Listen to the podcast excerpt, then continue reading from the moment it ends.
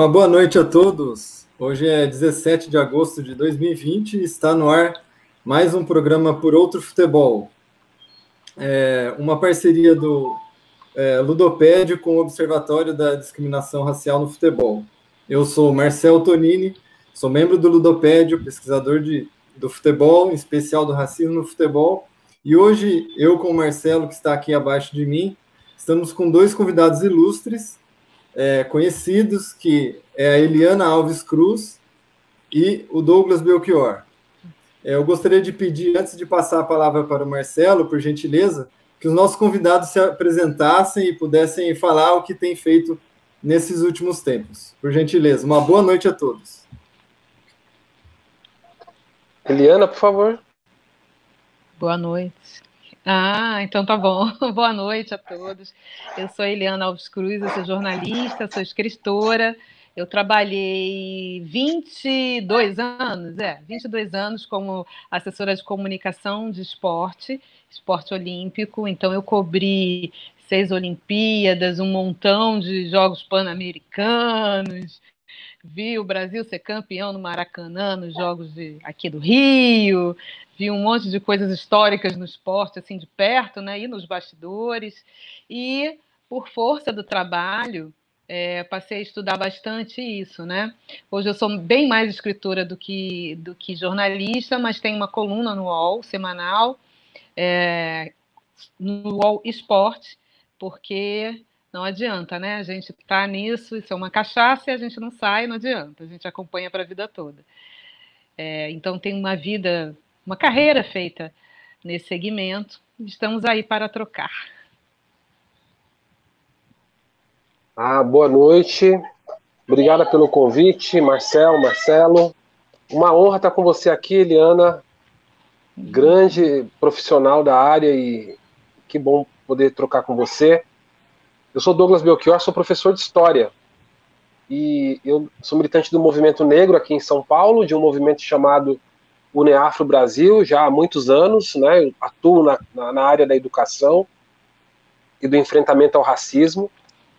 É, e nos últimos dois anos também tenho construído a Coalizão Negra por Direitos, que é uma grande aliança nacional de luta contra o racismo, e a atuação toda em torno disso, né? A luta por direitos, luta por direitos humanos, luta por direitos sociais e, claro, com esse recorte racial sempre como prioritário na nossa atuação.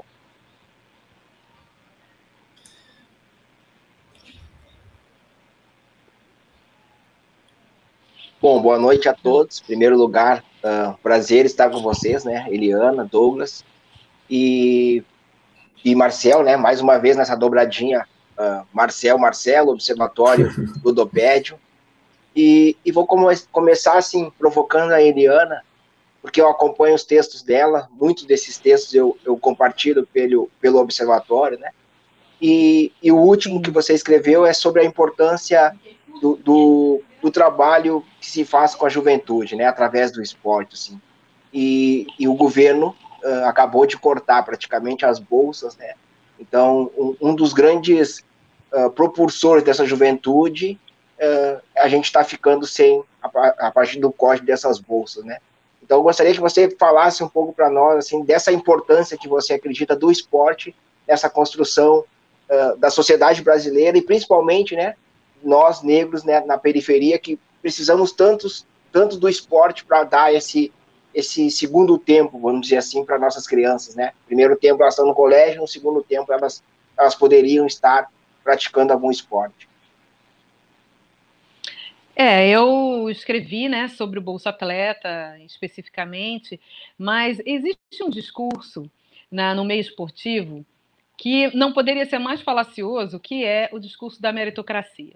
Aliás, esse discurso é falacioso em qualquer segmento da sociedade brasileira. Ah, a gente não pode é, medir com a mesma régua pessoas que não saem da mesma, do mesmo ponto de largada, né? Para usar aí uma metáfora esportiva, se a gente tem uma corrida de 100 rasos, em que um sai da linha de largada e o outro sai da metade da pista, obviamente que quem vai vencer né, é quem saiu da metade da pista. E o que acontece com os nossos atletas e com as pessoas que estão na periferia é exatamente isso. Pessoas que estão lá atrás, enquanto uma parcela da sociedade já está na metade da pista. É, a gente observa que essas leis de incentivo ao esporte, políticas públicas com relação a, ao esporte, à cultura, elas têm, obviamente, um objetivo de, de, de, de é, é, promoção social, né? de é, uma mobilidade social. E, obviamente, que eu acho, né, na, na minha avaliação, muito, uma opinião muito particular, de que isso não é suficiente. Não é apenas isso que a gente precisa, mas é um instrumento muito importante para que a coisa comece, né? Comece a caminhar e que a gente comece a dar um pouco de equidade a esse, a esse jogo. É, eu que acompanhei esporte olímpico durante muito tempo, que não é diferente do, do futebol e de, outras, e de outras modalidades, não se faz um atleta de, de, de, de 2020 para 2021. Né? Vamos imaginar que a pandemia passe e que ano que vem tenhamos aí os Jogos de Tóquio. O atleta que vai estar em Tóquio ano que vem, ele não se fez esse ano, ele se fez ao longo de um ciclo de dois ou três ciclos olímpicos antes. Então, é, é muito desigual a, a, cobrança por performance que a, que a comunidade brasileira faz, que a sociedade brasileira faz, com as condições que dá aos atletas para que eles alcancem excelência no mundo. Futebol profissional, ou esporte olímpico de alto rendimento, é a excelência do mundo na, na, na, na atividade esportiva, né? é o topo. E não há como a gente competir em igualdade se algumas coisas básicas não forem oferecidas. É, isso aí é, isso é básico, não estou falando nenhuma novidade. Só que a gente aqui, né, questões históricas, fizeram do Brasil um, um país é, muito sui generis, para dizer, para ser um pouco elegante, né? Vamos, vamos falar assim. É, a gente quer uma, uma, uma sociedade participativa, a gente quer profissionais muito capacitados, mas a gente não oferece nada a essas pessoas para que elas alcancem esses resultados. E no esporte não é diferente. É, a gente fica sempre à mercê das, dos heroísmos, ou seja, dos resultados pontuais. Obviamente que dentro de um cenário assim, sempre alguém vai sobressair porque ou deu uma sorte, ou encontrou uma condição melhor aqui, uma ajuda acolá, mas isso não é a regra na sociedade brasileira. E é um absurdo que a gente não use o esporte como esse, essa ferramenta tão poderosa de incentivo para a juventude, é, de ensinamento de tantas coisas. Eu acho que a gente tem muita coisa para debater aqui. É, obviamente que o racismo ele ele está permeado pela sociedade em todos os segmentos da sociedade brasileira, no esporte também. A sensação que a gente tem é que o esporte está fora do planeta, né? Quando a gente discute questões sociais, as pessoas têm uma tendência a, a, a colocar o esporte como se ele não tivesse inserido dentro da sociedade que o formou. Né? Então, se nós temos uma sociedade racista em todas as esferas, o esporte está ali, né? está ali refletindo aquilo tudo que a, que a sociedade é, preconiza com relação a esse tema. É, a gente vê o racismo tanto na, na, na, na questão de formação dos atletas, como nas torcidas, como nos. Enfim, é, é, um, é, um, é uma trava muito grande que a gente ainda tem e é, uma, é, uma, um, é um ralo de talentos, né? Temos muito talentos, muitos talentos que não são aproveitados, que não são, é, enfim, não, não, não se completam, não têm seu ciclo completo, porque são abortados muito antes, justamente por conta do racismo estrutural que a sociedade brasileira é, ainda tem que lidar. Muito obrigado, Eliana. É, queria trazer então agora o Douglas para essa conversa é, e, claro, falar. Primeiro, dizer que vocês foram muito modestos nas apresentações de vocês, né? Eu queria até depois, no final, sobretudo, que vocês pudessem falar mais da atuação de vocês, dos livros, por exemplo, que a Eliana já publicou e já foi até premiada. É, mas é, eu queria trazer o Douglas para essa conversa, justamente se ele quiser falar um pouco dessa questão do esporte de uma maneira geral, para ele ficar à vontade. Mas antes disso, é, justamente para provocar, digamos assim, é, eu queria que ele falasse um pouco que recentemente, no último dia 12 né, de agosto agora, é justamente numa data histórica né, da Revolução dos Búzios, uma revolução de, é, de escravizados que aconteceu na Bahia nessa mesma data, só que lá em 1798, o movimento negro organizado entregou um documento com apoio da sociedade civil, de inúmeras personalidades e tudo mais, justamente assinado pela Colisão Negra por Direitos, da qual o Douglas faz parte, para pedir o impeachment do, do, presidente da República, né, do inominável, é, justamente por conta não só da pandemia, que já matou mais de 100 mil, mas também pelo genocídio negro que está incluso na pandemia e fora da pandemia, né? Então, assim, diante desse contexto, eu queria perguntar para o Douglas, assim, é, como que o futebol pode contribuir para os movimentos negros no geral, no plural mesmo? Daqui a pouco a gente destrincha um pouco mais sobre isso. Ou é, se o futebol, os esportes como um todo, é, neste momento é um campo prioritário de atuação por parte dos movimentos. Obrigado, Marcel. Ah, pois é, cara. Do, dia 12 estivemos em Brasília. Sim, vou começar por aí então. Para que todo mundo que está nos acompanhando aqui possa conhecer, e eu convido a conhecer é, a Coalizão Negra por Direitos. Tem um site com esse nome, inclusive, coalizãonegrapordireitos.org.br. A coalizão é uma aliança, não é uma entidade, não é um movimento, né? É uma frente. Reúne centenas né, de organizações, coletivos, grupos do país inteiro, que se reúne há um ano e meio, pouco mais, para fazer lutas em conjunto, para atuar em conjunto na, nas pautas que são caras ao movimento negro brasileiro, tanto de denúncia da, da, dos maus tratos, da, é, das violências, da, enfim, do desrespeito aos direitos humanos da população negra, que é a maioria do povo brasileiro, quanto também na elaboração, na proposição. Né? O movimento negro não só denuncia, mas ele enuncia também. Ele também propõe um país, ele também propõe políticas. Aliás, o movimento negro é, sempre elaborou sobre a importância dos esportes. E os esportes de massa, para falar especialmente do futebol, mas não apenas, mas no Brasil, futebol como um, um traço da própria cultura e como um esporte de massas, é paixão do, do, povo brasileiro, logo da população negra, logo sonho de todo moleque preto. Isso durante décadas, né? Sempre foi assim. Eu fui, eu tenho 40, já, sou, já não sou nada jovem, né?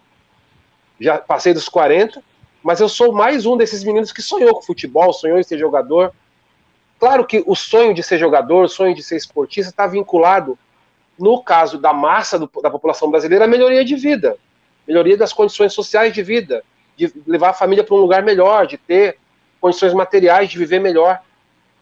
Mas também pela paixão, mas também pela prática, mas também porque é, é importante para a formação. Então, é, o, o, o, movimento negro, na sua elaboração política, sempre coloca os esportes como um elemento necessário como política de Estado, né? E como uma ferramenta fundamental na busca por igualdade social, por justiça, né? Por, é, é inclusive nos ajuda no próprio contrato social. No, na, a gente tem experiências de países que priorizam a, os, os esportes e priorizam é, é, como política pública e que isso ajuda, inclusive, na organização social da própria, da própria comunidade, da própria sociedade. Infelizmente, o Brasil nunca, assim como não fez na educação como um todo, o Brasil, o nosso país, nunca teve nos esportes uma opção é, de estru estrutural de, de suas políticas públicas. Poderia ser assim, nunca foi até hoje. E os movimentos sociais, movimento social organizado, a sociedade civil organizada e o movimento negro sempre traz, sempre trouxe o esporte para esse lugar de importância. A nossa peça de pedido de impeachment se dá também porque este também é um governo, assim como outros vários, não prioriza políticas que garantem direitos. Pelo contrário, promove políticas de morte. O genocídio negro é resultado de várias políticas. A política, aquela que o Estado opera e mata diretamente, eles chamam de política segurança pública, nós chamamos de política de genocídio, que é o braço armado do Estado reprimindo população negra, comunidades negras, bairros negros, aprisionando negros e pobres e matando negros e pobres. A polícia do Brasil é das que mais mata no mundo. Então, a Polícia de Segurança Pública, promovida pelo Estado, promove esse genocídio, mas também a negação de direitos promovida pelo Estado também promove esse genocídio. A gente está vivendo na pele a decorrência da pandemia, que ela, essa doença letal, perigosa, altamente contagiosa, mortal, que atinge ou deveria atingir a todos de maneira igual, no Brasil atinge principalmente os negros. Como, é, como isso é possível?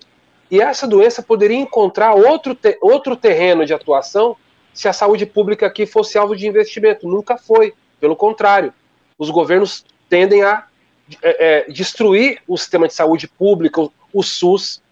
A gente poderia sair dessa, dessa pandemia com muito menos mortes. Não só porque o governo é irresponsável, caótico, e joga a população no colo da doença, como faz Bolsonaro, e ele comete crime de responsabilidade ao fazer isso, mas se a saúde pública fosse melhor estruturada, menos pessoas morreriam por falta de atendimento, menos pessoas morreriam por ser tratadas de maneira inadequada nas UTIs.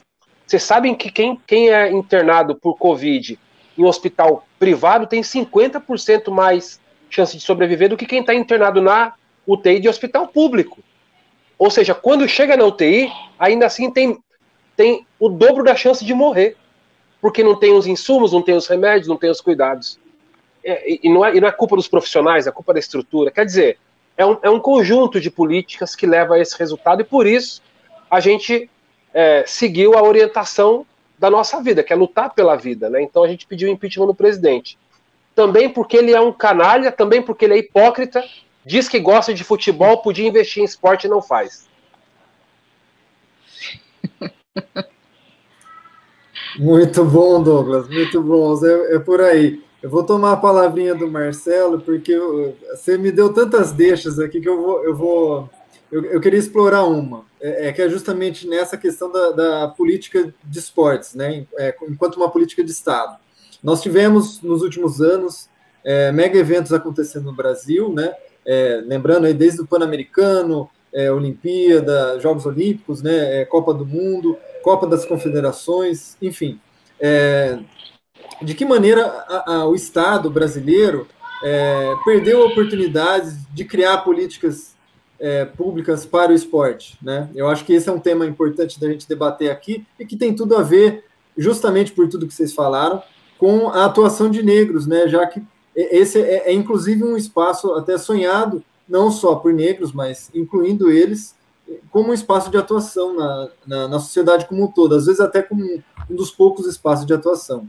Vou começar pela Eliana, se o Douglas puder depois continuar, seria muito bom. Como é, o Estado desperdiça oportunidades, é isso que você quer saber, né? Isso a gente sabe, né? A gente joga fora muita chance, muita oportunidade, muito talento, é, subaproveita, como eu falei lá no início, né? Fica aí dependente daqueles, daqueles heróis que pontualmente se sobressaem, é, mas a gente perde também quando a gente. Na verdade, todo o esporte, né? O Brasil, a gente teve aquela questão eugenista, né? Que é, o, que é o racismo científico e que permeia todo o mundo esportivo. Ou seja, aqueles mitos criados de que a população negra ela é, é tem aptidão para determinados esportes e não tem para outros. Então, a gente já começa limitando daí, né? A gente limita daí. E isso está no imaginário da sociedade inteira. O que é um absurdo, que em pleno século XXI a gente ainda tem aí é, teorias eugenistas dando as cartas no que o moleque vai seguir ou não lá na, na carreira esportiva dele.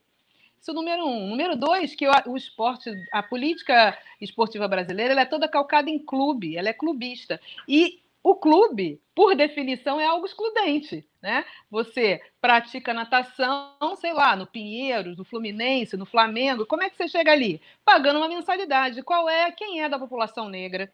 Qual é o, o, a, a, a classe média negra não é ainda suficiente para que se faça um volume de atletas nesses espaços e que dali se tire uma excelência, né? A gente tem uma, uma população periférica que não tem acesso aos espaços onde esses, esses esportes são praticados. Então, outra barreira aí. Então, a gente tem um imaginário eugenista, a gente tem uma política calcada em clube e não no sistema educacional, como é no caso dos Estados Unidos, né? Que a gente cansa de ver cotas para atletas. É, universitários atletas, muitos gênios do esporte saíram das universidades americanas, e isso causa um gap enorme. Né? qualquer pesquisa, se, se eu for fazer uma pesquisa com, com, com adolescentes, crianças e adolescentes, o esporte dos sonhos é natação, por conta da piscina, óbvio. Faz um calor de matar no Rio, no Rio de Janeiro, no Brasil inteiro. A gente tem o maior espelho d'água do mundo. O mundo não entende como não somos potência nessas, nessas modalidades, visto que temos aí um farto é, local de prática. Mas por quê? Por isso, porque está é, tá tudo muito calcado nos clubes, e aí, para acessar esses clubes, os atletas já estão num determinado nível que são convidados, e aí sim eles entram ali. E aí é um funil injusto, é um funil que não, que não, que não dá conta. Né? É, e é dessa forma que a gente joga muita, muito talento fora. Eu me lembro que nos Jogos Olímpicos de 2016, é, teve aqui um treinador cubano ele veio treinar a equipe de boxe, se eu não me engano, né? E ele ficou louco com, com, com as comunidades e tal. Falei assim, meu Deus, como é que o Brasil não, não bota o boxe nessas comunidades? Como é que a gente não. Então a gente vai vendo, né? É, esse, esse, essa menos-valia, sem contar que esporte é um mercadão, né? um mercado de trabalho gigante que emprega gente é beça. Então é uma miopia, é uma miopia, uma falta de, de, de, de visão muito grande do Estado brasileiro. E falando especificamente do futebol, é, o futebol, ele, primeiro assim, né? É, muitos campinhos de várzea, aqueles locais onde as pessoas começam a jogar, eles já não existem mais. Tem especulação imobiliária, tem uma série de questões das cidades, questões de violência, questões de né, cerceamento de espaço. Então, muitos craques que se fizeram nos campos aí das, das periferias, eles já não conseguem mais com tanta facilidade. É, o, o, o, o, futebol brasileiro ele foi sendo, é, digamos assim, é, erguido e, e, construído dentro da, daquela coisa da democracia racial, ou seja, né, do, do, de que é, a mistura, aquela, aquela, aquele conceito de Gilberto Freire, né, de que é, a mulatice, de que a entrada do negro no futebol. Então tem uma série de mitos, como se não fosse, não, não como se as pessoas não precisassem é, se formar para ser, um, ser um, bom, um bom atleta, né? Como se, se aquilo tivesse no sangue, tivesse no DNA, né? Que é outra visão muito racista e muito excludente, porque não, não é porque você é negro que você vai já tem aquela aptidão nata para determinadas coisas. Isso não existe. Isso não existe. Não existe excelência sem investimento. Não existe. Então a gente fica nos eventos, às vezes, invejando determinados, de determinadas nações e não olha para o investimento que aquela nação fez para ter aquele time ali, para ter aquele, aquele, aquele, aquele plantel de atletas. E, e, no futebol isso também está acontecendo, porque a gente, o que, que a gente vê hoje, né? Uma total falta de identificação, às vezes, da torcida com a seleção brasileira, por mil, mil, mil questões aí, né? Conjunturas políticas, mas também porque essas pessoas saíram do Brasil, né? Elas não estão aqui. Então elas não estão no teu dia a dia. Então você não vê o cara jogar sempre aqui, você não está no teu time, não está vestindo a tua camisa. Então teve um descolamento, né? Da torcida com a seleção. A gente vê isso muito, muito claramente. a, a, última Copa do Mundo, isso ficou muito nítido. Então, são, são questões profundas, né? É, que, que, na verdade, é um sintoma da sociedade toda brasileira, que é bem doente, bem doente mesmo. A gente está precisando de uma cura urgente, né, ou de pelo menos a, a indicação de uma vacina para determinadas determinados vírus que tão, estão inoculados entre nós, né, que a gente não consegue lidar é, e que contamina o meio esportivo.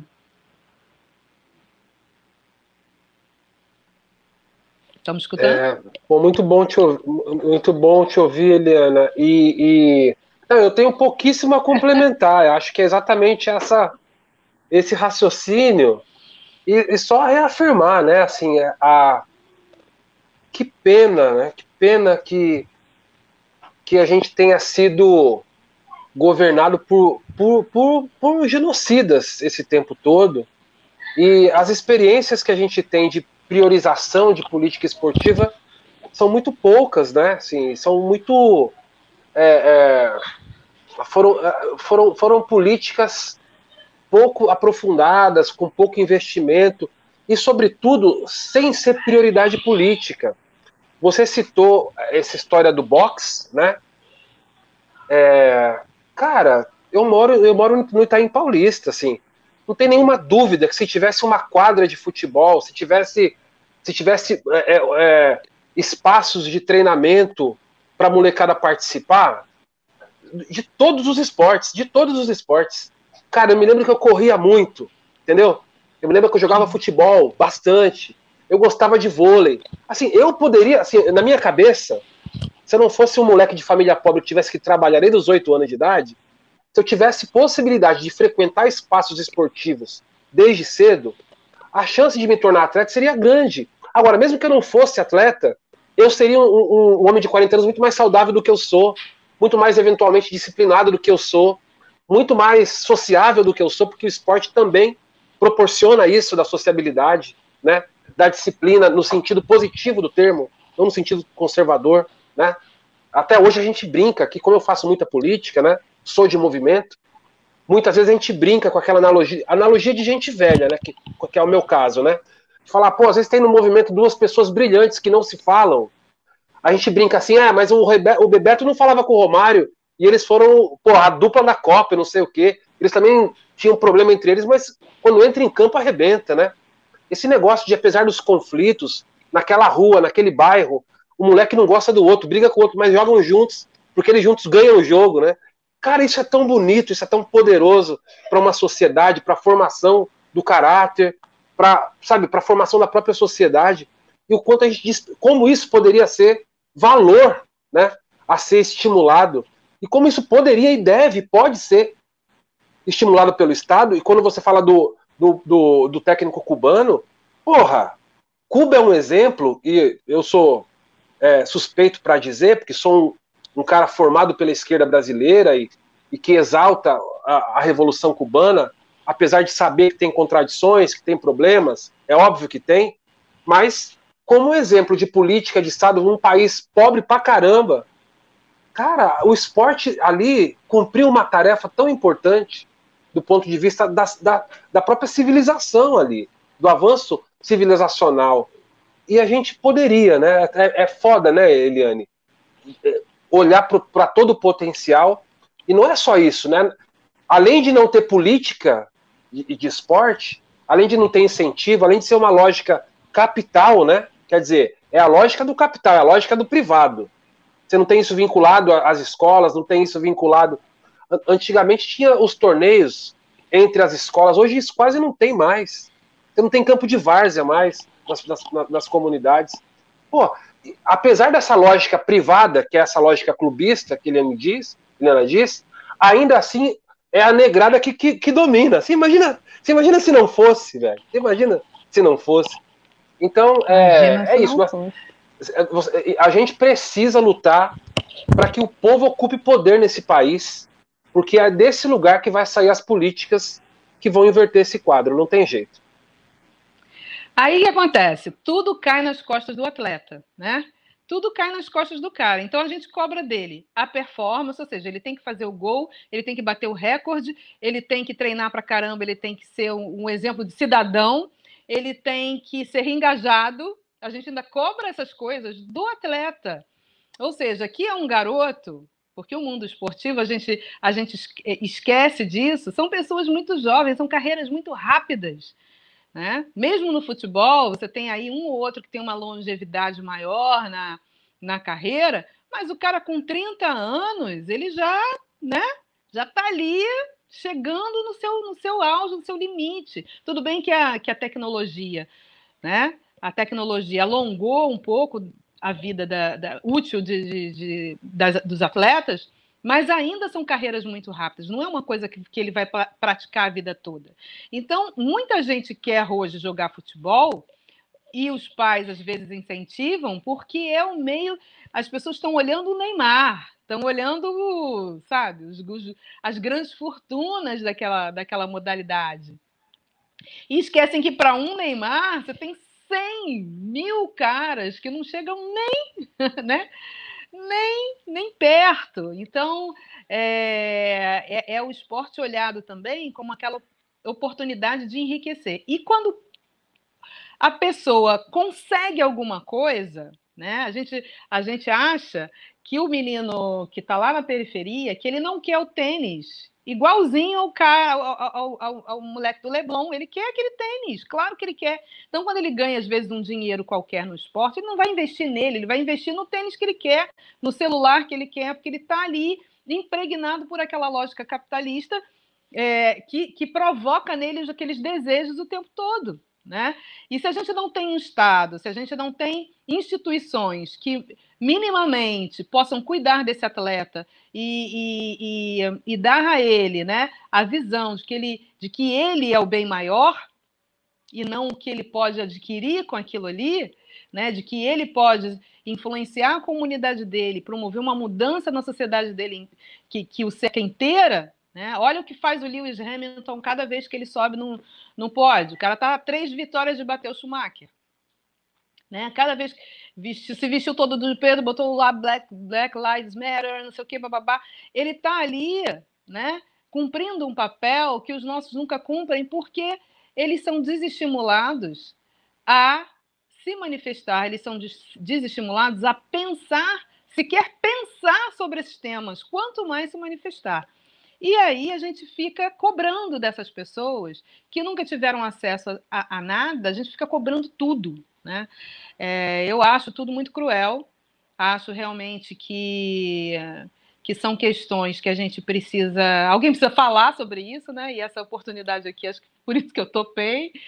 Eu que já viajei aí para caramba, com, eu até hoje faço parte da Federação Internacional de, de Natação, eu sou membro da, do Comitê de Mídia e ali é tipo, sei lá, United Nations, né? Tem gente do, Catar, tem cara dos Emirados Árabes, tem é uma experiência muito interessante, né? A gente vê no mundo como, como os pensamentos em relação a isso pelo planeta não são muito diferentes. A Eliana já, já, já tocou num ponto que eu, que eu queria entrar agora, né? Que é a questão da, do, da, da, da manifestação, do posicionamento dos atletas negros, né?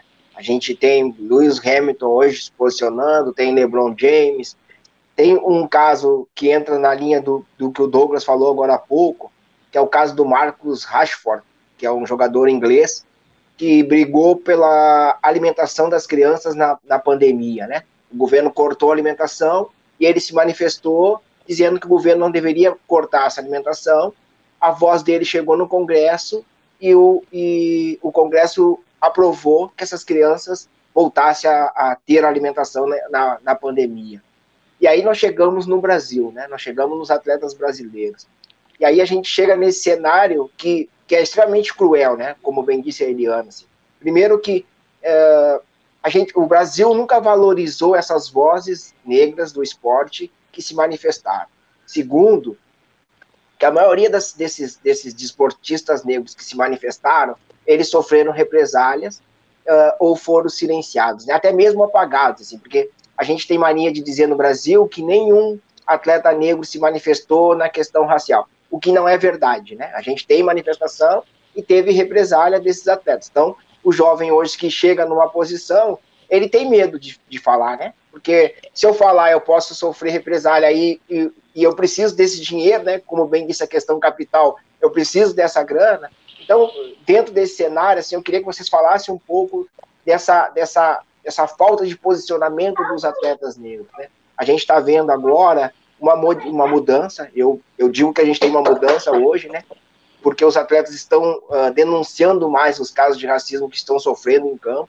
Pelo observatório, a gente percebe que muitos atletas hoje não silenciam mais para acusar o agressor, mas no segundo momento eles não querem mais falar de racismo. Né? No primeiro momento eles denunciam o que acontece em campo, mas quando a gente tenta se aproximar para fazer um, um, um, debate maior, eles já, já silenciam, né? Então, gostaria que vocês falassem um pouco desse silenciamento desses atletas negros brasileiros.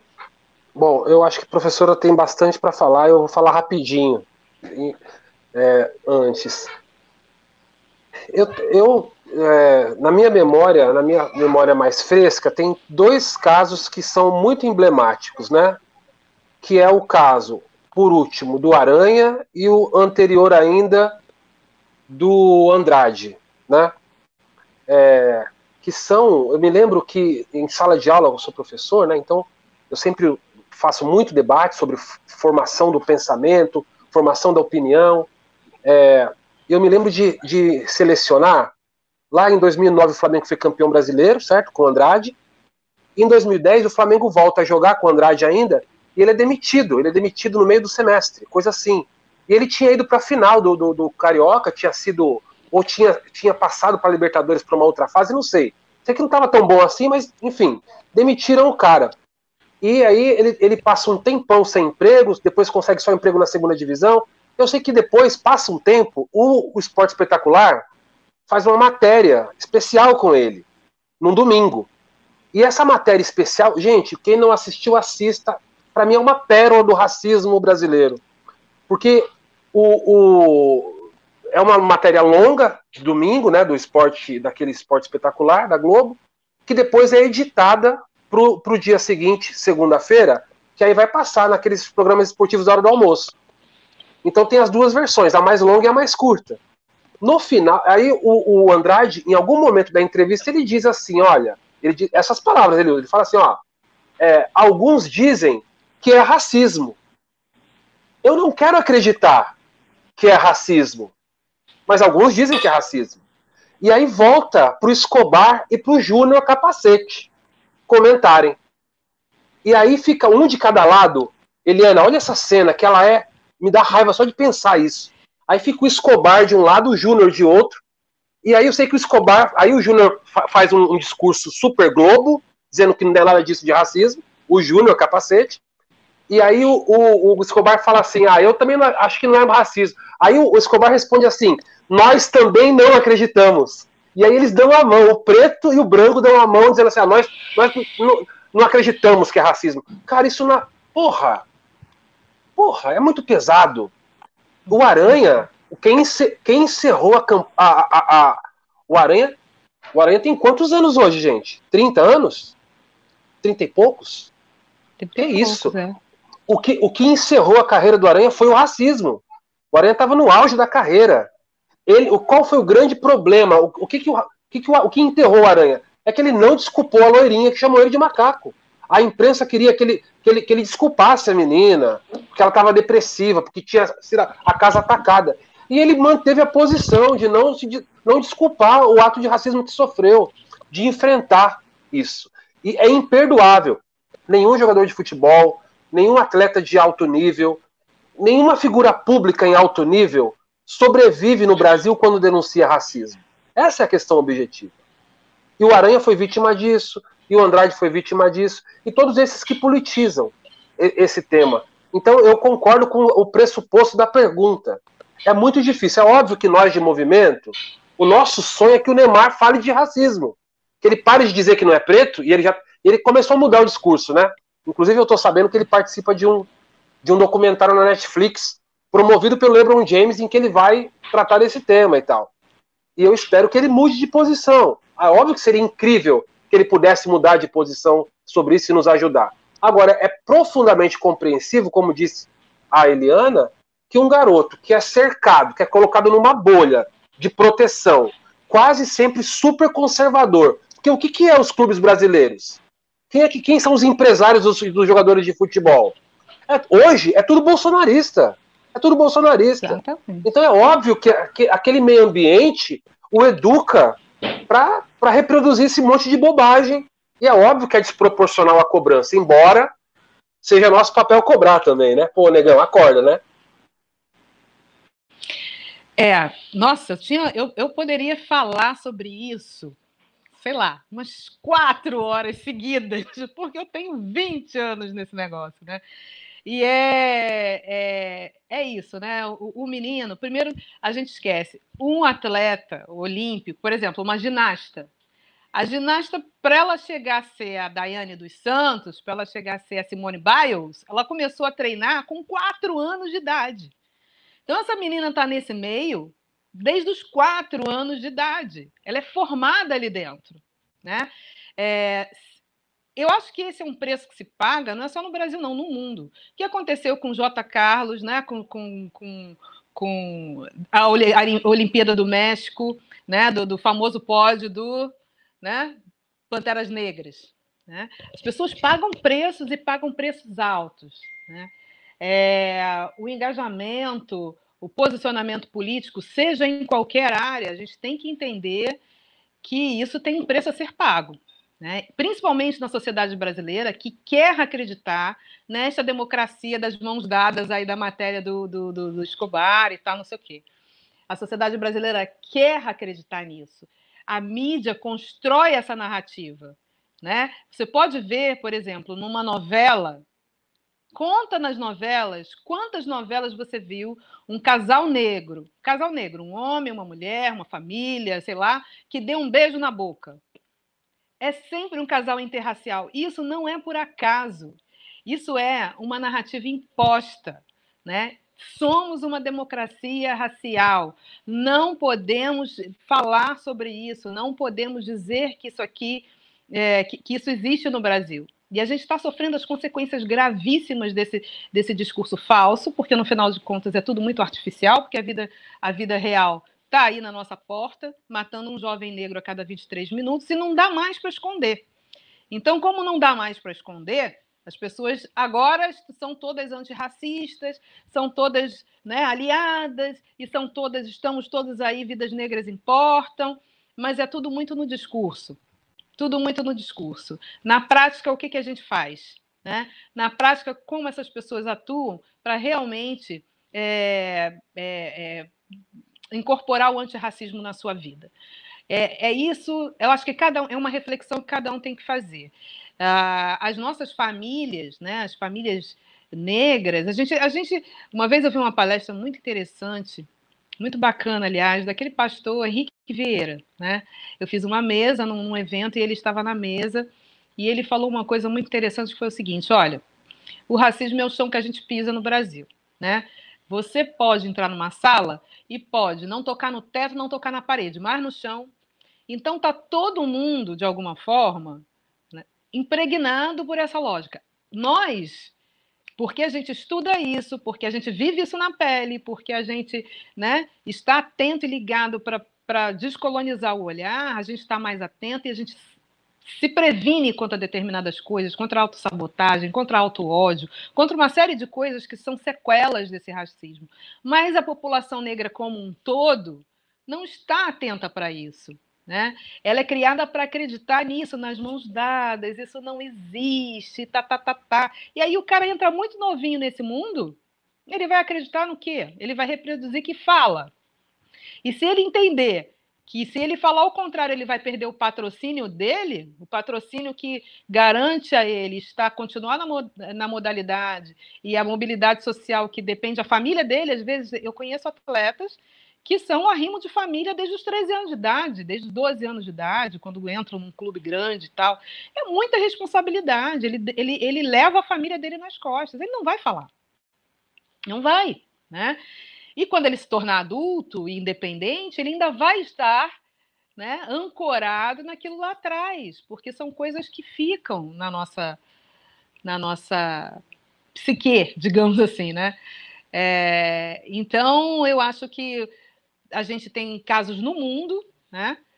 Veja o que aconteceu com Muhammad Ali, veja o que aconteceu com, com Smith e J. Carlos, veja o que aconteceu com um monte de gente que.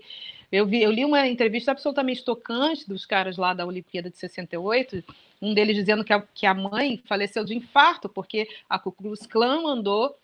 É, uma, um dia toca a campainha e ele, a, a mãe recebeu o embrulho e tinha excremento, rato morto, tinha, eles sofreram ameaças de, de morte terríveis. Né? Então, isso tudo a gente não, não, não coloca na conta, né? Não coloca na conta. A gente exige aí uma representatividade que às vezes a pessoa não tem, não tem condição psicológica para dar.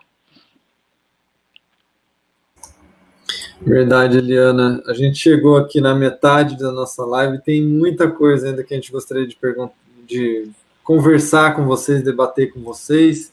É, até aproveitando que a gente está aqui na, no fim do primeiro tempo, é, para passar os recadinhos básicos do, do, do, nosso canal, né, que é por pedir a gentileza das pessoas é, curtirem, dar um like, se inscreverem aqui no, no Ludopédio. Quem puder contribuir, é, contribua com o site no ludopediofc.com. E quem não, não tiver possibilidade, é claro, a gente entende perfeitamente, mas assim, está gostando desse debate, simplesmente assista o nosso canal, divulgue, né, é, passe nas redes sociais, que isso ajuda muito a gente a poder levar debates desse nível para pessoas que às vezes nem sabem que esse tipo de discussão é possível de ser feita, é possível de, de, de a gente refletir e tudo mais. Então, é, e também gostaria de lembrar que amanhã a gente vai fazer uma nova live, que as nossas lives para Eliane e para o Douglas que não conhecem, a gente faz lives de segundas e terças.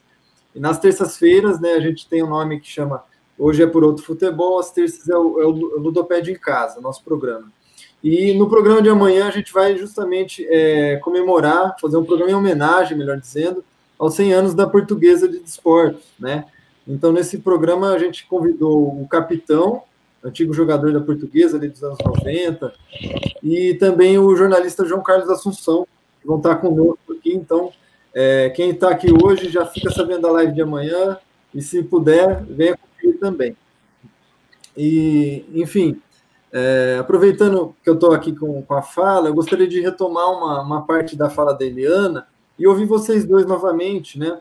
É, que tem tudo a ver né, com essa discussão, que é justamente a questão é, de racializar os esportes, né? ou seja, é, aquela antiga ideia preconceituosa de é, imaginar que existem esportes é, destinados a negros e esportes destinados a brancos, né? algo que a Eliana já até é, apontou, acho que na primeira ou segunda fala dela. Então, é, eu, eu, queria entender assim de vocês, o que, que vocês pensam disso, mais propriamente, né? justamente porque é, por muito tempo, e aliás, até recentemente, em 2009, tem um texto de um acadêmico brasileiro, eu prefiro nem citar o nome aqui, né, ele é antiético, mas enfim, que ele escreve um livro muito conhecido, famoso, tudo mais, em que ele é, é, defende abertamente que os negros têm uma prontidão para os esportes, em especial para o futebol. Né? Então, assim, diante de, uma, é, de um pensamento tão retrógrado desse, do meu ponto de vista, né, e, a, e a, imagino que de vocês também, é, o que pensar é, de ainda hoje, no século XXI, temos pessoas, temos pessoas que é, acreditem que a variável racial é a única, é, é, é, a única variável que transforma performances esportivas, ou seja, como se não tivesse questões nacionais, questões sociais de fundo, questões de aparamento técnico, né, para modalidade, né? Então assim, a gente tem falado aqui do Lewis Hamilton, falamos de, de boxe, falamos de é, ginastas, enfim, como poder aumentar, né? Se é tão difícil a fala de futebolistas, que são historicamente, que tem um peso histórico na, na, na modalidade, né? Como exigir de negros em outras atividades, atividades onde eles são minoria, que eles possam falar, não é? Afinal de contas, haveria alguma variável racial para velejar no Brasil, para cavalgar, né? Eu acho que esse que é o ponto, né? Então, é, vamos começar então com o Douglas, depois se a Eliane puder dar uma pitada aí, eu agradeço. Ah, pô, cara, muito obrigado por esse espaço. Eu, vou, eu tô aprendendo muito aqui, eu quero ver a professora a ele é sobre isso, porque ela é, dedicou a carreira dela ela, e ela conhece muito. Mas, mas assim, eu, o, que, o que eu tô falando aqui é muito mais de orelhada do que qualquer outra coisa, né? Porque é isso, eu, eu sou um cara que gosta de esporte, gosta de futebol, mas eu, esse é o meu limite, é o limite do gostar, né? Muito menos de entender. Agora, um país que classifica ainda hoje ser humano por raça, é óbvio que no esporte isso vai dar ruim, né? Não tem jeito, gente. Nós estamos num país em que os policiais, é, em que a justiça brasileira é seletiva racialmente. Essa semana que passou, foi notícia no país inteiro, uma juíza deu uma sentença dizendo que o cara era um criminoso por ser negro. Ela escreve... Bom, isso acontece todos os dias, sentenças racializadas seletivamente, acontece, todas as sentenças são, quase todas são. Agora, essa semana teve uma que teve coragem de escrever isso, botar isso com palavras na sentença. Isso é o nosso país. Esse é o nosso país. Então é óbvio que, como o esporte é um privilégio, ora, estamos falando de um privilégio aqui, certo? Esporte no Brasil, a prática esportiva é um privilégio. Então, como todos os espaços de privilégio, para nós vai, vai ficar o lugar, no máximo, aquele que pode ser acessado pelas massas. Então, agora a gente tem. A gente, eu, eu li uma. De novo de orelhada, hein, gente? Me ajudem a falar bobagem. Mas, cara, eu li, eu li um texto que diz que o surf foi criado por negros. Eu nunca tinha ouvido falar isso. Eu nunca tinha nem pensado sobre surfista preto na vida. Nunca tinha me passado pela cabeça esse negócio. Você vê como a gente normaliza, né? Quer dizer, eu nunca tinha parado para pensar sobre isso. E aí eu acabei achando numa revista, não sei aonde, sobre a origem do surf. Pô, tem lá o cara, o jogador de, de golfe negro nos Estados Unidos, se eu não me engano. Tiger Woods. Que também foi o multicampeão. Exatamente. É, é, ele é inglês ou é americano? Nem, americano. nem sei. Mas é, é, é, é, óbvio que e a gente vai ter essas figuras negras em determinados esportes como exceção à regra, porque é óbvio, a gente não tem acesso a esses espaços. Se tivesse agora, ah, mas a gente tem mais aptidão. No, no futebol tem todo um debate que também é profundamente racista e provado até, porque a prática comprova isso, que nos, nos lugares dentro do futebol, desde as quatro linhas, desde o campo até a estrutura do futebol, se estabelece lugares de negro não pelo, pelo fato de a gente não ter competência, mas pelo fato de o racismo predispor nossos lugares. Então, no campo de futebol, aqueles lugares dentro do campo que requer mais confiança do seu treinador, que quase sempre é branco, aí você vai ter uma seletividade racial ali também. E, no, e na estrutura do clube, isso tudo, isso tudo eu certamente vou ouvir com muito mais brilhantismo da Eliana. Olha, vou falar para vocês. A escritora Conceição Evaristo, minha amiga, ela fala uma coisa muito interessante que é o seguinte: ao negro é dado, no Brasil é dada uma existência lúdica. Ou seja, você está na posição de músico, cantor, do jogador. Você está naquela posição em que você diverte, em que você, mas não nos colocam, né? Não na, na, nos lugares que pensam essas atividades. Então, você é o jogador, mas não é o técnico. Você é o ator, mas você não é o diretor. Você é o, sei lá, o, né? é o ator, mas não é o roteirista. Então, a gente, a gente está sempre na existência lúdica. Nada contra, obviamente, a quem está na posição, nas posições que eu falei. Mas é obviamente que a gente pode ser muito mais. Né? A gente pode ocupar outros espaços. E por que, que a gente não ocupa? Porque né, a gente. Aí, Douglas sabe muito bem sobre isso, né? Como, como eu falei lá no início, a gente foi criado com a, a, a ideia eugenista do século XIX. O que, que era para quem né, aí ainda não, não, não domina esse tema? Né? O que era eugenia? Uma teoria de que as pessoas é, tinham gradações intelectuais de acordo com a sua origem e a, a, a, os negros eram dados uma origem inferior, por tamanho do cérebro, por não sei o quê, uma série de medidas loucas e de parâmetros malucos que eles inventaram de que a raça branca é superior e que a mistura né, do branco com o negro é pior ainda, ou seja, são pessoas que são híbridos, e daí vem as palavras, né, mulato, aquela, aquele monte de coisa que a gente já sabe. E isso impregnou os cursos de educação física, as teorias sobre o esporte. Eu fiz uma matéria, eu fui cobrir um, um, um campeonato mundial em Kazan, na Rússia, lá onde o Brasil jogou né, uma partida lá da última Copa. Kazan.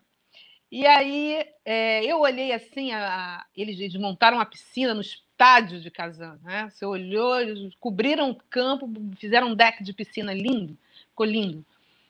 E aí eu olhei aquele espaço ali, todo mundo branco, né? Aí tinha lá, tava o Anthony Nest, que foi a primeira medalha, primeiro atleta negro a ganhar uma medalha é, na natação, medalha de ouro olímpica. É, tava o Anthony Nest, ele era treinador de uns atletas. Tava a Etienne Medeiros, que é a brasileira que ganhou uma medalha nessa, nessa competição. Tava a Janélia Atkinson, que era uma, uma que é uma jamaicana que ganhou também aliás, a irmã dela, que ganhou também uma, uma medalha nessa competição. Enfim, eu falei, ué, aqui tem uma, uma matéria, né? E tentei vender essa pauta para os jornalistas que estavam lá, ninguém ninguém achou que fosse interessante. Eu fui lá e fiz, né? A cor da água. Depois vocês procurem aí na internet, vocês vão achar. E fui perguntar para essas pessoas o que, que elas achavam, por que, que, o, que, o, que os negros né, não estavam ali massivamente. Todo mundo me falou acesso, né? Como a Viola, disse a Viola Davis quando ganhou lá o prêmio, né? A diferença entre uma atriz negra e uma atriz branca é oportunidade. Então, a diferença entre um atleta negro e um atleta branco é oportunidade. A gente não não não não está predisposto a nada, né? Sem dinheiro não se faz nada hoje em dia. Né? Quanto mais nessas, nessas modalidades que o cara precisa suplementar, ele precisa treinar, ele precisa descansar. Se ele se lesiona, ele tem que ter um médico de excelência que recupere aquela lesão. Ele precisa né, de, de biomecânicos para analisar o movimento, para analisar onde ele está falhando. É, e isso não tem nada que ver se você, se você é branco ou se você é negro. Aquilo tem, tem a ver com acesso. É um lugar de privilégio, como disse o Douglas, né? É, e a gente não tem isso. Então, a sociedade brasileira ainda está impregnada pela eugenia, pelas teorias eugênicas. Isso não é uma coisa que se apague, porque isso está, como eu falei, no imaginário nacional. O que a gente precisa fazer é ir minando, né? O nome da live é Por um Novo Futebol. Como a gente vai mudar esse cenário? A gente já fez aqui toda o, o, o, panorama da tragédia. Como é que a gente vai mudar essa tragédia, né? Como é que a gente vai mudar esse discurso, vai mudar essas práticas? É isso, é, é, é, é minando esse discurso, é, é falando principalmente sobre isso. É, professora, para um novo futebol, um novo mundo, senão não vai rolar, um né? Mundo. Agora, agora, você falou uma coisa aí que é muito poderosa, que é terrível, sobre, sobre, é óbvio, o quanto a gente ainda está determinado por essas ideias que parecem ultrapassadas, mas que determinam as relações hoje, agora. Enquanto você falava, eu me lembrava, procurei na internet aqui, me lembrei do caso que agora eu encontrei, posso dizer, que é o, o, aquele babaca, aquele idiota do secretário do Santos, do conselheiro do Santos, que ele falou, hum. olha, cara, que é terrível, é exatamente a ilustração do que a professora falou sobre, sobre o, o, o mulato ou, ou, ou, o mestiço, né, que seria então, nas teses da eugenia, pior ainda, o, o, quando o, ele era conselheiro do Santos Futebol Clube e secretário de turismo de Santos, quando num áudio, numa troca de conversas, ele teria dito, teria dito, não, ele falou isso, tá gravado, todo pardo é mau caráter. E aí, cara, eu fui ler o áudio dele aqui, é horroroso, é muito pior que isso, né? E, enfim, é esse tipo de gente que dirige o futebol brasileiro. É assim, via de regra, né? Óbvio, existem exceções, mas é isso, esse, esse pensamento que, que hegemoniza esse espaço também. É terrível. E o que é pior, Bom, Douglas, é o seguinte, só, só dando um. complementando o que ele falou. Se você escuta uma ladainha durante 400 anos, seu sétimo avô escutou esse discurso, seu sexto avô escutou esse discurso, seu quinto, quarto, você escutou esse discurso. É muito difícil não acreditar nele, ou não, ou não interiorizar alguma coisa dele, entendeu? Então, essa luta é uma luta secular, a gente está lutando contra um peso de 400 anos. É, é isso que as pessoas, às vezes, essa conta que as pessoas não fazem. Né? Então, esse é um discurso que vem sendo repetido ao longo da história do Brasil. Não é este momento agora, aqui agora. A gente tem que olhar para trás. Se a gente não olhar para trás, a gente não consegue construir nada para frente. Isso é, é, básico, né?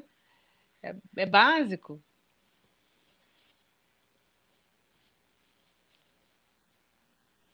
Bom, eu, eu, primeiro quero agradecer as falas, né, de vocês, assim, porque uma das coisas que eu, que eu falei para o Marcel quando a gente pensou esse projeto era que eu queria falar sobre racismo no futebol sem estar falando de, de histórias pessoais, né?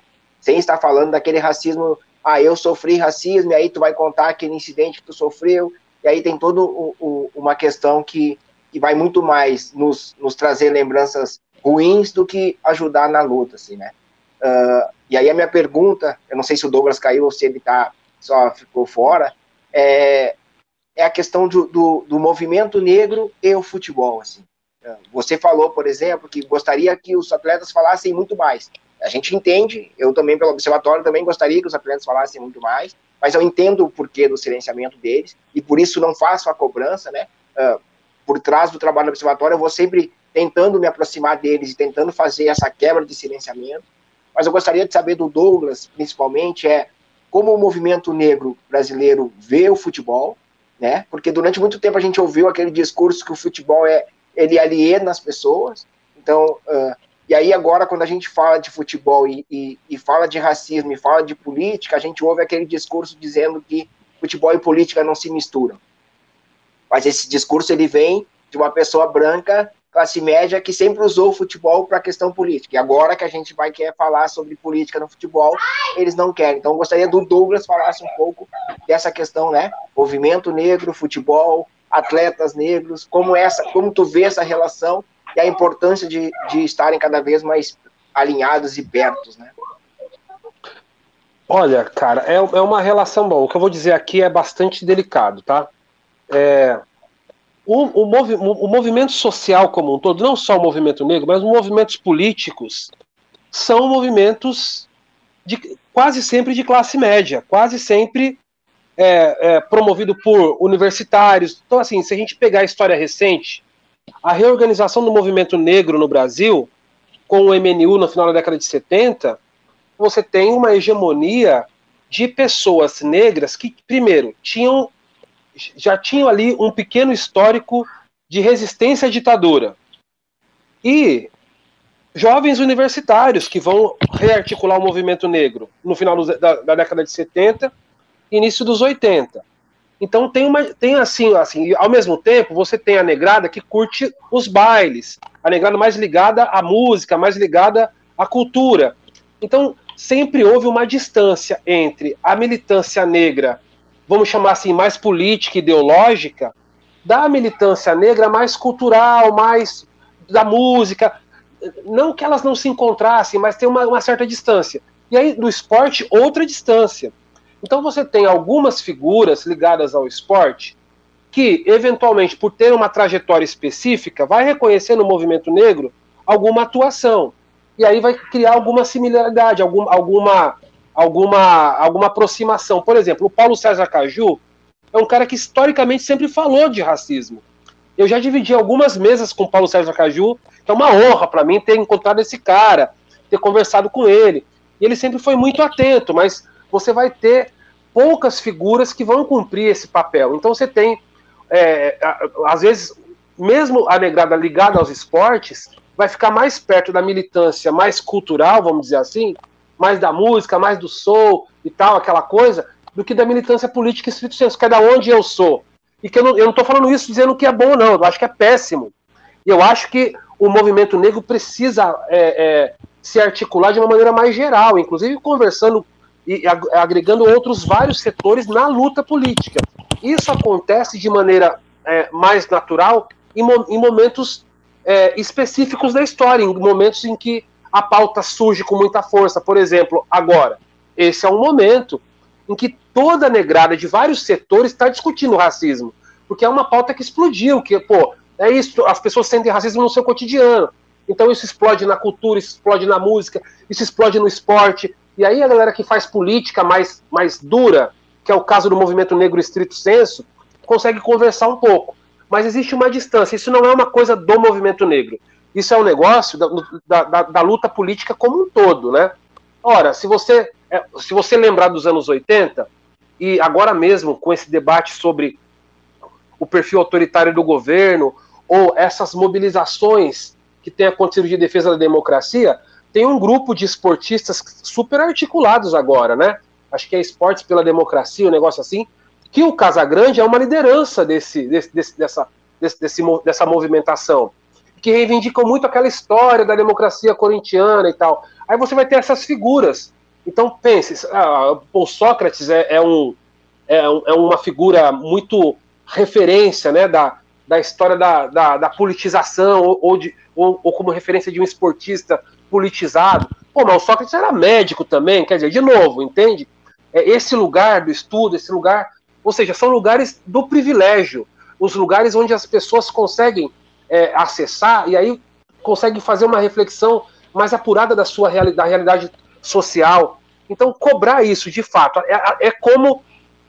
Eu vou parar de falar agora, mas é, é uma realidade que a gente vive no agora. Quer dizer, no meu bairro, no meu bairro, um bairro de periferia, um bairro de zona leste de São Paulo, a maioria da população ali ou uma parte grande dela defende Bolsonaro, é bolsonarista, tem valores conservadores, não tiveram possibilidade de discutir política nesse outro ambiente, né, nessa, né, né, assim, fazer análise da realidade em outras, em outras esferas. A, a, a, luta pela sobrevivência, o cotidiano da vida, a necessidade de trabalho, de, de, de, de comer, de comer, de se vestir, de trabalhar, impõe uma dinâmica para a vida que muitas vezes não permite, né? não, não dá conta, não, é, não possibilita que a gente, que essas pessoas possam, que nossa, nossa população, nossos irmãos, nossa família, possa ter um olhar mais apurado. Né? Então, eu acho é sempre ter muito cuidado com a cobrança, embora ela deva ser feita, embora a gente deva cobrar sempre responsabilidade social de todas as pessoas.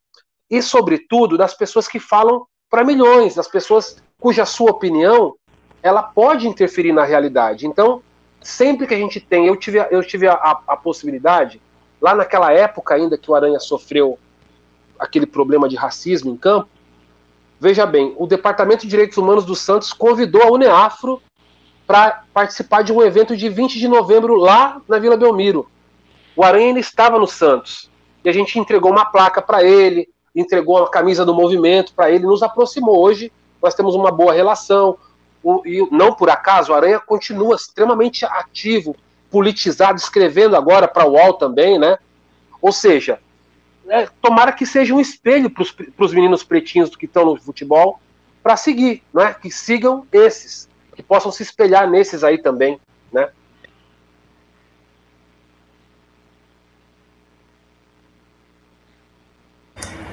Quer dar um pitaco, Eliana? Senão eu vou emendar uma aqui que eu, eu não posso deixar de passar, que é a seguinte.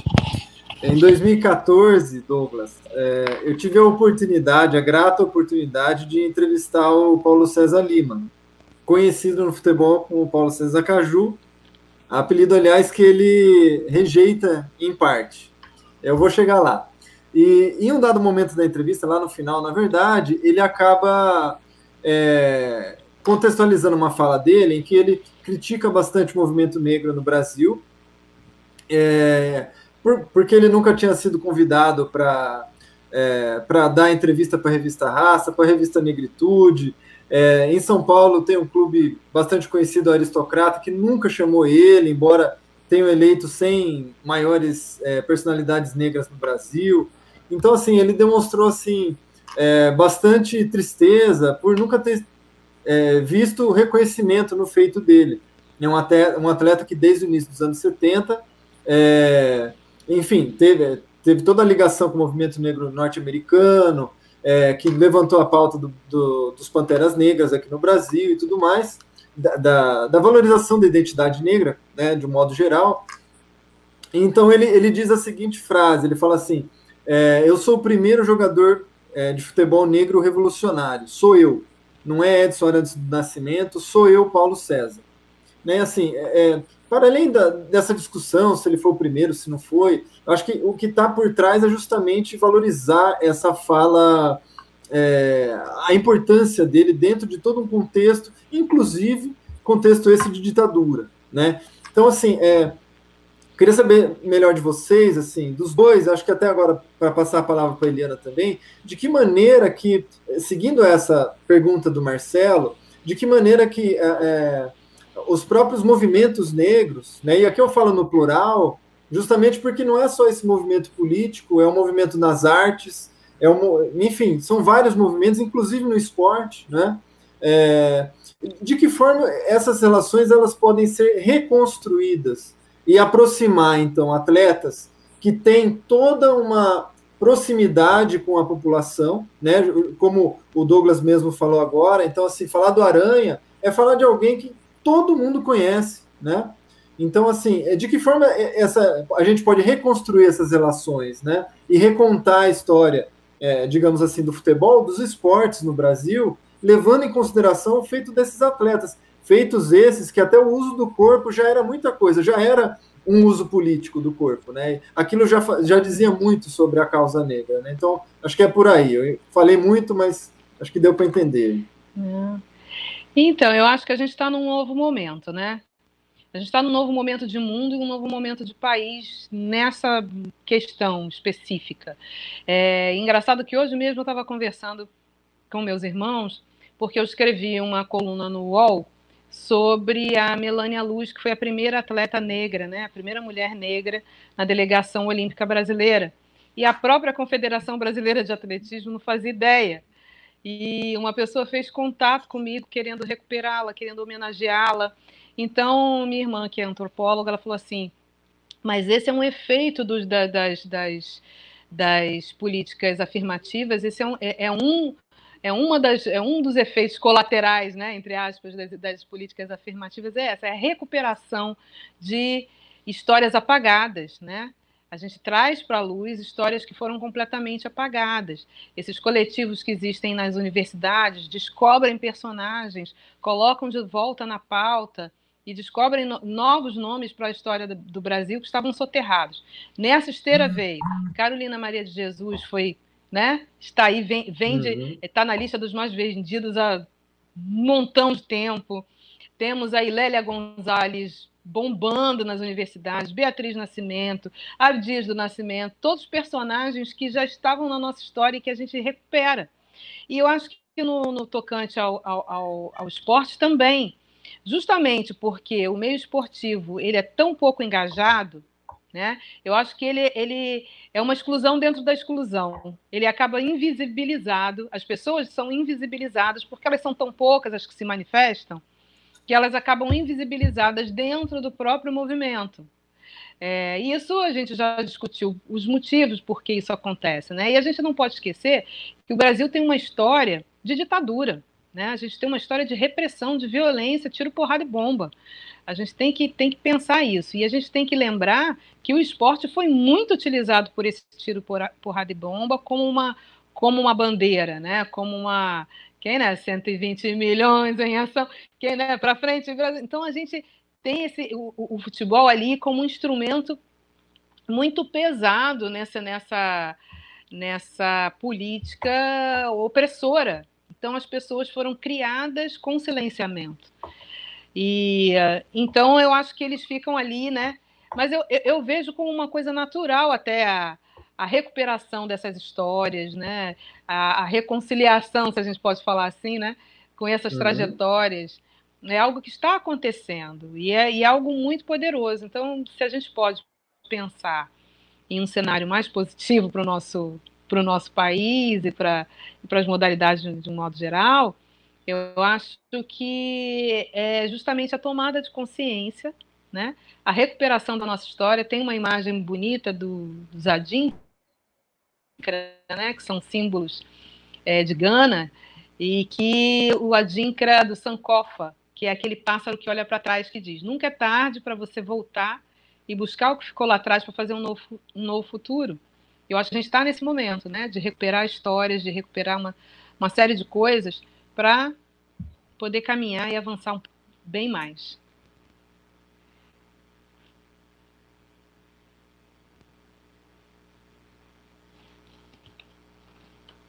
Ah, não, um, apenas um comentário, né? É, pô, a gente tem, a gente tem um, um ranço no futebol com os argentinos, né? Também muito alimentado por bobagens, né? Mas é verdade também que, que tem muita manifestação racista de torcedores brasileiros, argentinos, de todos os lugares. E, e você falou do uso do corpo, né? Assim, eu, eu nunca consegui ter antipatia pelo Pelé, nunca. Sobretudo porque só de ver todos os brancos do mundo endeusando o cara já tá bom, assim. Isso já foi um puta de um, de um bom serviço, assim. Pretão de pele retinta, adorado pelos brancos, apesar, né, do ponto de vista dos brancos. E, enfim, é ótimo, claro que seria incrível que nossos grandes ídolos, os grandes esportistas, não só, né, todos esses que têm muita fama, que falam com as massas, os cantores também, os atores também. Pô, a gente está vendo um momento em que eles estão sendo provocados a pensar sobre racismo, estão sendo provocados a se a buscar sua identidade, a reconhecer. É um valor positivo ser preto nesse sentido. Estamos vivendo esse momento agora. Então, que sejam passos que a gente não, não recue nunca mais, que possa ser daqui para frente, que sejam passos que a gente vá agora, a partir de agora, é, é, nunca mais aceitar que sejamos tratados de outra maneira, que sejamos ignorados, a nossa, a nossa ausência seja ignorada.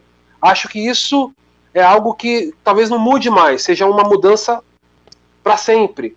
E os, os, atores vão ficar mais espertos, os cantores também, os artistas de todas, os, de todas as áreas, os esportistas. Tomara que sejam mudanças que se tornem permanências. Né? Uh, o Douglas fala o Douglas fala de algo que, que, que, que é muito comum assim para nós dois né essa coisa de da proximidade do futebol de enquanto mulher que está muito próximo e, e, amar o esporte ter praticado diversos esportes assim isso isso é muito comum a nós dois assim e uma das coisas que você falou né de ter acompanhado os primeiros negros ver na televisão eu me lembro por exemplo de ter visto o Jojo de Olivença eu não sei se está correto mas ele era um surfista negro, acho que dos anos 80, 90. E aí eu olhava para ele e eu disse, pô, cara, tem um surfista negro, sabe? Aquela coisa de você se ver naquele lugar, né? E é o que eu, é o que eu também acho do Pelé, assim, né? Por mais que, a, que exista tantas críticas ao Pelé, eu também não consigo criticar ele, porque eu me lembro que eu tinha sete anos de idade, eu escrevi um livro, né? Naquela, naquela coisa de exercícios de escola, o nome do meu livro era o, o Perezinho, né?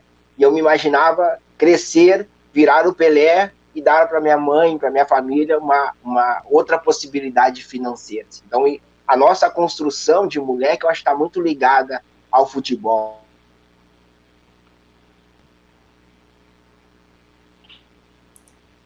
Eu acho que o Marcelo caiu. Vamos esperar ah, mais uns segundos aí. Tomara que ele retome aí.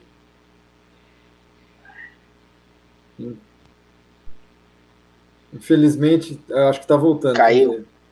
Caiu. Volta, Voltou, Marcelo. Que bom. Aí, aí eu estava falando que o observatório nasce justamente por acreditar nessa força dos jogadores, né? Essa força desses ídolos para conversar, para dialogar com a sociedade. E hoje, como foi bem dito, assim, a gente está vendo alguns atletas negros se manifestando. A gente está vendo o Roger, o Roger falando, né? E aí está vendo essa potência dele falar e a repercussão que isso fala, que isso causa na sociedade. Mas uh, pintou uma pergunta aqui para a Eliana no, no, no chat lá do YouTube, e a pergunta é assim: uh, gostaria de saber da Eliana como ela vê o espaço para a pauta antirracista no esporte, e a partir das redações, e o quanto faz falta termos negros ocupando esse espaço dentro do jornalismo esportivo. Nossa, isso é, é, é a falta que faz no jornalismo como um todo, né? Engraçado que outro dia eu estava brincando assim, eu sei se quem escreveu essa matéria se é branco ou se é negro pela, pelas escolhas semânticas, né? Pelas escolhas que do texto, né? Pelo, pelas palavras escolhidas do texto a gente sabe se a pessoa é branca ou se é negra. Né? Porque, porque é isso, porque quando a gente está em determinado lugar, a gente fica atento, fica esperto para algumas coisas, né? É, então, eu acho que o, esse olhar faz falta na, nas redações, é, que ainda são muito masculinas, são muito brancas e são, e são misóginas. Né? Eu tenho mil relatos de colegas jornalistas mulheres, né, brancas e a maioria, mas mulheres e, e o tanto que sofrem uma série de, de, questões ali, né? Eu mesma, quando eu viajei, quando eu viajava com, com, com as delegações, eu era nas salas de imprensa. Eu, eu tenho um vídeo, aliás, acho que de 2016, dos Jogos Olímpicos de 2016 eram assim aquela sala para mil pessoas, né? Um negócio gigantesco, aqueles eventos, aquelas salas de imprensa. E em muitas eu fui a um, eu era a única mulher negra geral, né? Então eu era aquele corpo que facilmente identificável, porque eu era o ponto preto na sala branca e branca masculina, né? Muito homem. É, então era um, um terreno hostil, digamos assim, né? Era um terreno hostil. Então faz falta porque a gente precisa. É, você veja, uma atleta, a menina treina quatro anos da vida dela para chegar na Olimpíada ou chegar na Copa do Mundo lá de futebol feminino, não sei o quê. Aí os jornais fazem o quê? A musa do jogo, não sei das quantas. A musa, ou seja, ela treinou para estar tá ali, ela tem uma excelência naquela, naquele esporte e ela é conhecida o quê? Pelo corpo pelo, pela se ela é bonita ou não, se ela tem o cabelo não sei como, se o biquíni tá, né, tá curtinho ou se não tá. Onde se viu isso, né? Isso, isso é o quê? Isso é um olhar masculino, né? Nas redações, isso é um olhar ali ainda muito, muito mulher objeto. Tem teses e teses aí de mestrado sobre isso, então eu acho que quanto mais a gente tiver, a representatividade não necessariamente significa poder, né? A gente sabe disso dizer, representatividade importa? Importa. Mas o simples fato de ter uma pessoa negra ali também não significa muita coisa, porque ela tá, pode estar tá ali apenas com uma satisfação que aquele veículo está dando à sociedade. Ó, tá vendo? Não é só branco, não. Tem ela, tem ele. Né? Mas aquela pessoa não tem autonomia, não tem orçamento, ela não tem, sabe? Ela não tem voz. Então a gente tem que observar essas coisas, né? A gente tem que, que entender que a gente precisa ocupar de um jeito diferente. E, falando ainda do futebol, né, que vocês estavam falando da, da, questão da, da, da, da, política, do futebol e tal, não sei o quê, a gente esquece os movimentos lá do início do século. Estou escrevendo aqui um, até um artigo, minha próxima coluna, sobre a Liga dos Canelas Pretas, né, na, no Sul, aí na tua terra, Marcelo, né, que é aquele, aquela galera periférica e preta que não era aceita nos grandes clubes e aí criou uma liga e ganhou esse apelido nada elogioso, né? Pejorativo pra caramba, mas que era um povo que estava ali fazendo resistência e que estava então esses movimentos existiram pelo país, né? No Bangu, no Vasco, não sei aonde. Recuperar essa história faz parte da gente mudar o rumo das coisas. Valeu, Eliana. Vou aproveitar que o Marcelo é, chamou uma pergunta do chat, vou fazer outra, só que agora é para o Douglas. Né? É, Douglas, é o seguinte, eu vou até juntar com uma minha aqui, que eu fui bolando aqui enquanto vocês foram falando. O, o pessoal do Toca para o 9 quer saber, Douglas, é, no documento que foi entregue né, pela Coalizão por Direitos, quais são as propostas de políticas públicas para o esporte? Nesse sentido, eu queria complementar é, perguntando sobre as escolas, né? A gente falou aqui um pouco da, do, da ausência de campos de várzea nos dias de hoje, enfim, por mil motivos, especulação imobiliária, crescimento das cidades, etc. É, de que maneira que a, a escola pública, ela que geralmente tem uma quadra ali, ela pode se tornar esse, esse lugar na sociedade é, que vai garantir a prática de um esporte para um, um, menino que não tem outro lugar para jogar, senão aquela dentro da escola. E em, outro sentido, e outra, é, acrescentando ainda, a questão da, das cotas. Né? Tem como a gente cobrar da, é, políticas públicas de é, é, inserção de cotas dentro dos, das mais variadas modalidades esportivas, no sentido de que é legal que temos a maioria de jogadores negros no futebol, por exemplo, mas por que não criar cotas como existe é, na NFL, como existe em outros, em outros esportes, outras modalidades espalhadas pelo mundo, para que a gente tenha também é, treinadores negros, dirigentes negros, enfim, quem sabe até mesmo para acompanhar mais é, no jornalismo esportivo, né? Como para a Eliana não ser a única lá dentre mil pessoas também que esteja lá cobrindo o evento esportivo. Por aí.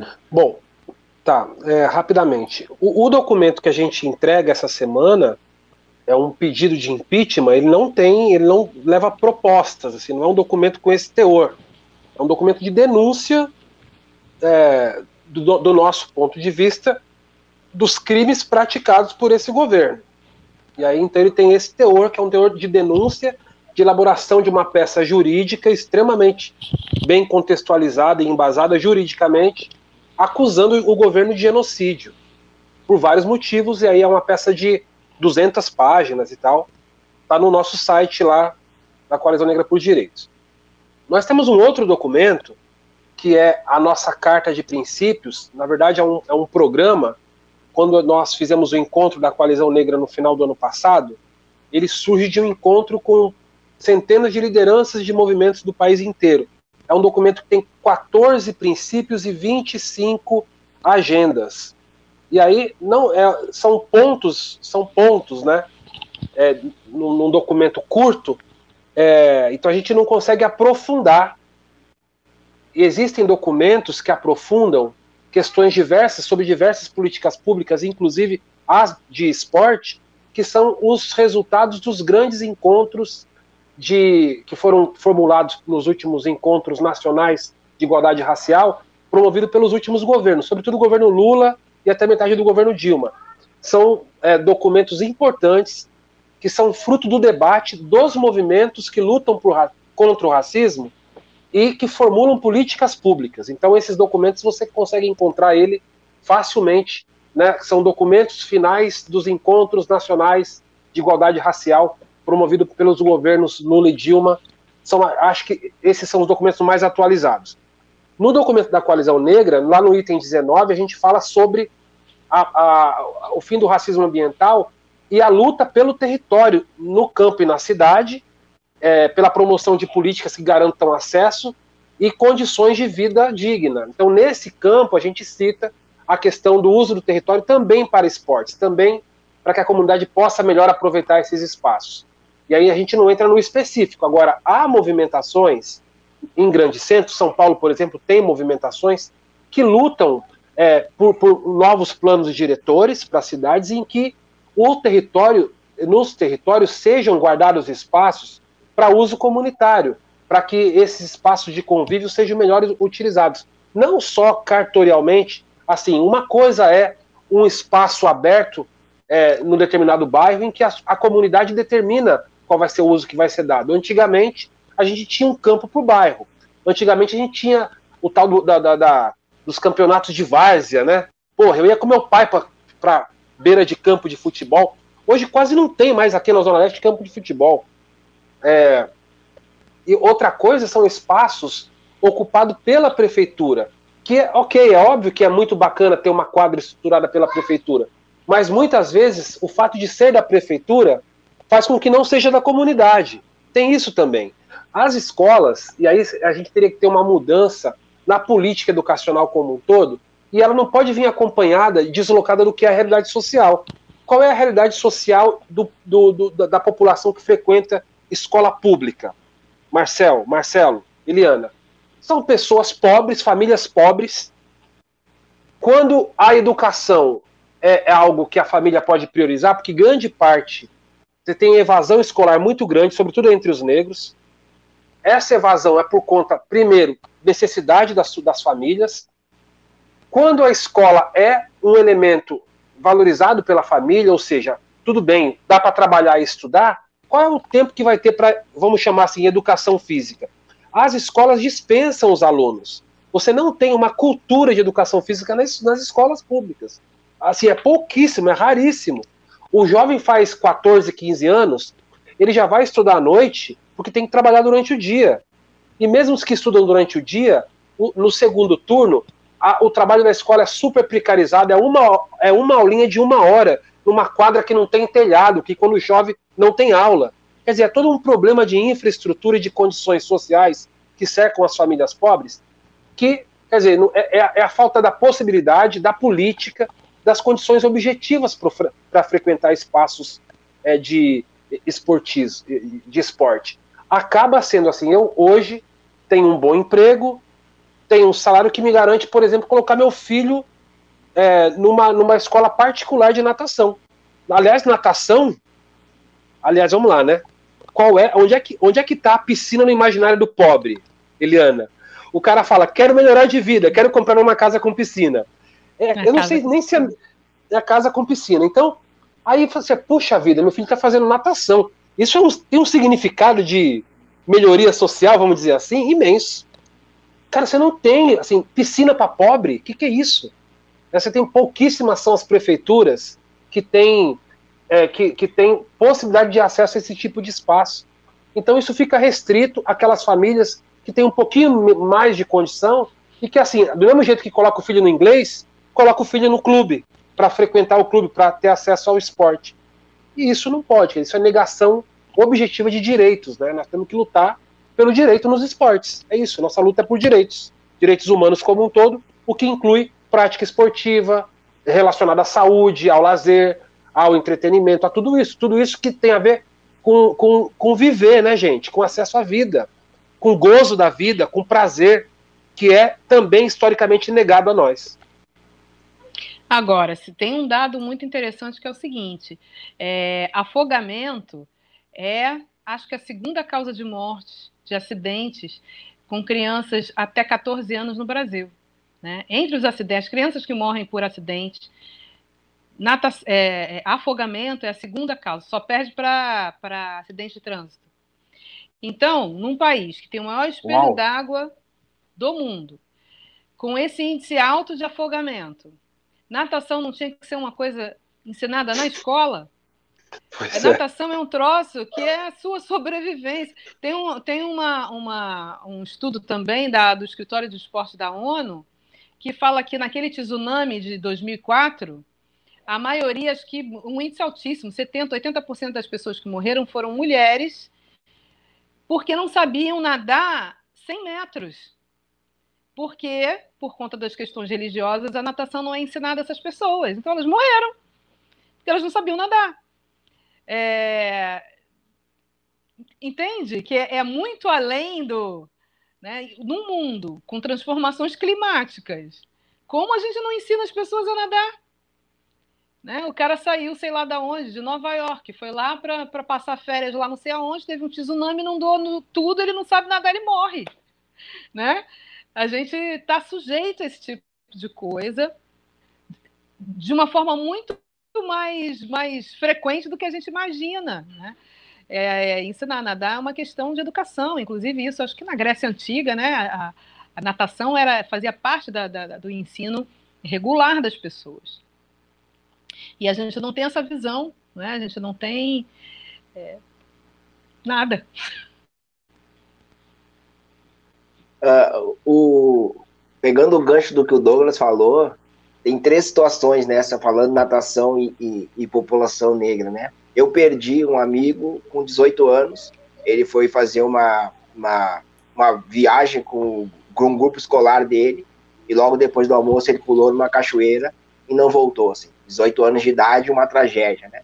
Uh, a, minha, a minha esposa, uma das primeiras coisas que o pai dela fez, ela conta sempre que ela diz que ela hoje não gosta de natação e não gosta de entrar na água, porque o pai dela impôs para ela, enquanto criança, que ela ia ter que aprender a nadar. E uma das coisas que é uma, uma frustração enquanto pai que eu preciso trabalhar, né? Porque é, é aquela coisa assim, eu não tive, então eu quero que o meu filho tenha. E aí eu, eu, eu escrevi o meu filho numa escolinha de natação, ele não tinha dois anos ainda. E aí eu fui levar ele na escolinha, e quem é que disse que o moleque quis ficar dentro d'água? Ele não ficou. E aí eu, eu saí de lá super frustrado e a minha esposa assim para mim, te acalme. Daí eu depois quando eu cheguei em casa fui refletir, eu disse, a frustração é porque ele não aproveitou algo que eu não tive enquanto criança. Então é, é e aí pega todos esses ganchos para que a gente fale, por exemplo, a gente discutiu aqui quase duas horas e a gente não ficou falando, apontando casos de racismo. Então daqui a pouco alguém vai dizer assim, oh, mas foi uma, era uma para discutir racismo e futebol mas o pessoal não, não apontou esses dados. Mas é interessante, né? Interessante porque a gente vai falando e a gente vai encontrando centenas situações nossa, enquanto população negra, aonde o racismo sempre nos atravessou, aonde o racismo sempre esteve presente. E no futebol não é diferente disso, né? Como está acabando o tempo, eu não vou poder fazer uma, uma próxima pergunta, mas é um, um, novo debate, a partir do que o Douglas estava falando e a Eliana também, de novos espaços que vão se abrindo. Hoje no Observatório, durante o dia inteiro, o debate no Twitter do Observatório, né? E ali as pessoas vão falando e eu vou só acompanhando. Foi um narrador aqui do Sul que, para falar de um, de um jogador do Fluminense no jogo de ontem, ele usou o termo crioulo. E aí, quando ele usa o termo crioulo, as pessoas citam o observatório e dizem: olha, ele foi racista. E aí tu vê surgir um monte de pessoas que vão ali para dizer: não, não foi racismo. Porque na verdade ele estava elogiando a força do, daquele atleta negro. Aí um outro diz: não, mas o crioulo é um cavalo, um cavalo forte, bonito. É aí e tu vai ver, e aí tá bem dito o que a Eliana disse, né? A gente, há 400 anos, a gente vem repetindo algumas coisas. E hoje, o, os comentaristas, os jornalistas, eles precisam é, se reeducar eles precisam entender que durante muito tempo eles usaram alguns termos que eles não precisam, eles não podem mais utilizar. E aí para encerrar assim, né, agradecendo vocês e para falar dessa ligação assim, de quanto o esporte vai nos atravessando, de quanto todas essas, essas experiências que a gente falou é, são fundamentais para que a gente entenda e que bom que os jogadores uh, determinado momento nos ouçam, né, nesse debate para entender o quanto o racismo atravessa a vida deles também. E aí só tenho a agradecer ao Douglas pelo tra trabalho que ele faz. E quero agradecer a Eliana também por esse trabalho de resgatar essas histórias desses esportistas que vão ser muito importantes naquelas escolhas dos nossos, dos nossos filhos, dos nossos netos, quando eles começarem a pensar o que eles vão fazer da vida deles enquanto atletas, para não pensarem só em futebol, eu também corri muito quando eu era pequeno, tinha, tive vários primos no atletismo, mas não quis, quando um professor me disse que eu tinha todas as condições de ser um atleta de atletismo, eu disse para ele que não, porque eu acreditava que somente o futebol ia me dar possibilidades. E a gente percebe na vida que todos os esportes nos dão possibilidades uh, de crescer, se não financeiramente, mas enquanto pessoas. Né? Uh, eu estou aqui pensando de novo, assim, não posso perguntar, mas estou pensando quantas vezes a Eliana sofreu racismo por ser a única mulher negra nesses espaços. Ih! Deve ser algo assim, ó, que é, é muito louco, é muito louco. Mas é isso, assim, quero agradecer vocês dois demais por, por, por esse bate-papo e que a gente possa nos, se encontrar novamente em outras oportunidades e continuar esse debate.